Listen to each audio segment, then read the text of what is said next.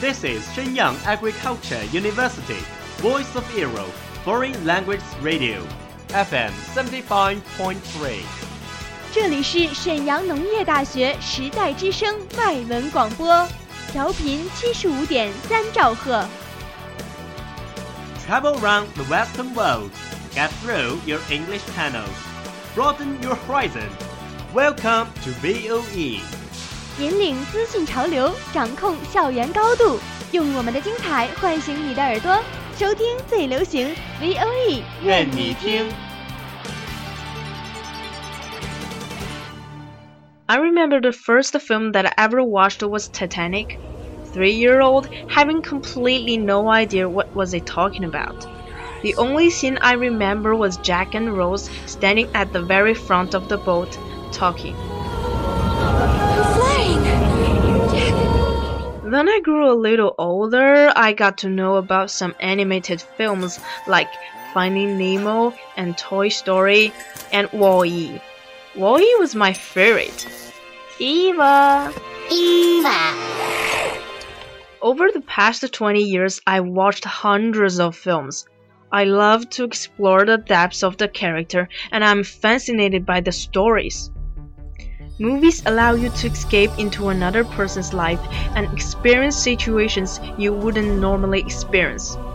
There's nowhere better to lose yourself than in film.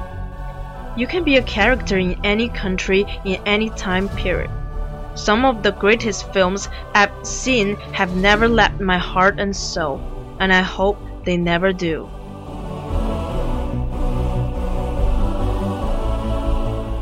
It's the age of screen. It's screen age.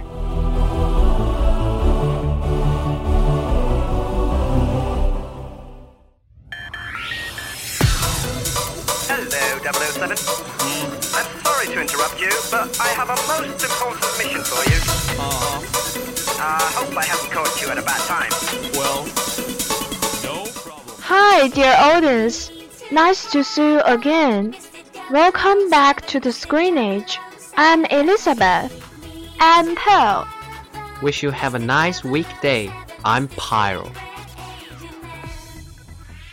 So, another work in the 007 series. Exactly. It's the 24th work since its first release in 1962. In this one, the director Sam Mendes chose more attracting countries to make his movie, such as Mexico, Austria, Morocco, UK, and Italy. Sounds great. So, what does this work talk about? Bond is back. He is in Mexico pursuing a hit man. He kills the man, but not after making a scene. When he returns to England, his boss M is not happy because C is trying to shut down the double network. Wait a moment, please. But who is C? He is government man. C is trying to shut down the double-O network and replace it with a new surveillance system, which will essentially put an end to privacy. M tells Bond to stand down and he has Q inject him with the tracking device. Q, you said Mr. Q, who is acted by Ben Whishaw. Yes, do you know more about this character? Branch Q, the armored division of HMSS, has long been a position of pride for its head, which goes by the codename of Q. It is within this division that the cutting edge of British defense technology is developed and refined for the purpose of espionage.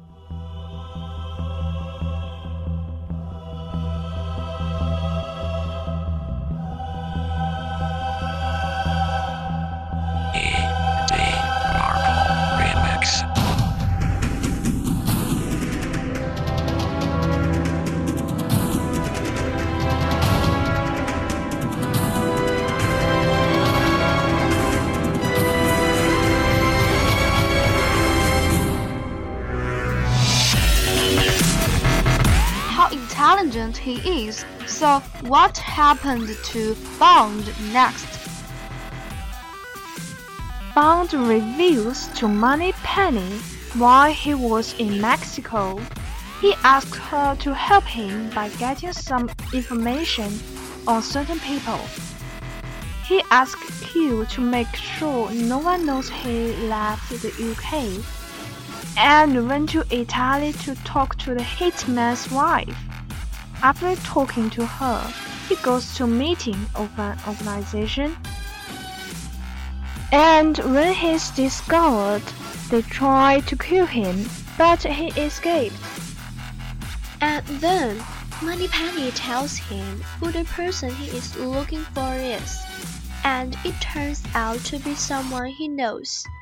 He goes to him and asks him to tell him about the organization. Sounds exciting. So, does Bond made it? He initially refuses till Bond realized he's in fear for his daughter, so Bond promises to protect her. So, it must be another love story. I'm sorry to tell you, it may disappoint you. He tries to do, but she doesn't want him around. But when someone tries to grab her, he saved her. Finally, she agrees to help him.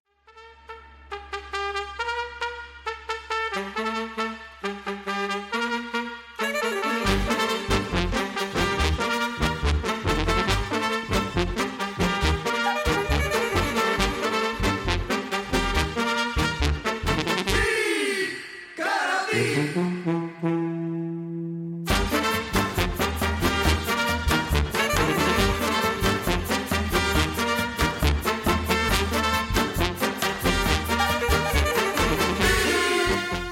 parts of the film feel like a throwback to classic Bond. The icy environments, the car chase and gadgetry, the use of massive threatening henchmen, a train fight that is heavily reminiscent of From Russia with Love, and of course, the modern brightening of Bond's greatest adversary. In my opinion, the acting all around is fantastic, with Craig continuing to impress as a suave, humanizing secret agent. Thomas Newman turns in another wonderful musical score. Tension lingers throughout every moment of Spectre, even when not much is happening. And the suspense is high enough to hold your interest for the full two and a half hours. Spectre is not perfect. Much of what happens narratively is predictable, and a few lines of dialogues don't go over too well. But that's just being nitpicky. What you want in a James Bond movie is over the top action surrounding the world's greatest spy, who's up against unbeatable odds thanks to a brilliant, charismatic villain. And this is precisely what Spectre delivers in space. Daniel Craig may or may not return as Bond, and if he doesn't, the movie would serve as perfect send-off. But as the series constantly reminds us, James Bond will return, and Spectre is just another chapter in the immense story of everybody's favorite super spy. So, my dear audiences, it's time to say goodbye. Wish you enjoy our introduction and opinions on 007 Spectre. 最后，感谢制作王泽华。 See you next time. Bye. Bye.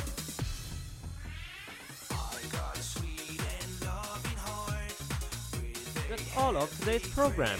Thank you for listening. 如果你喜欢我们的节目，您可以同时在荔枝 FM、iTunes Store、Podcast 同时搜索 VOE 外文广播电台，为您呈现精彩往期节目。我们下期再见。We are, we are not your ordinary family, but we can all agree that we are close as close can be. So it don't matter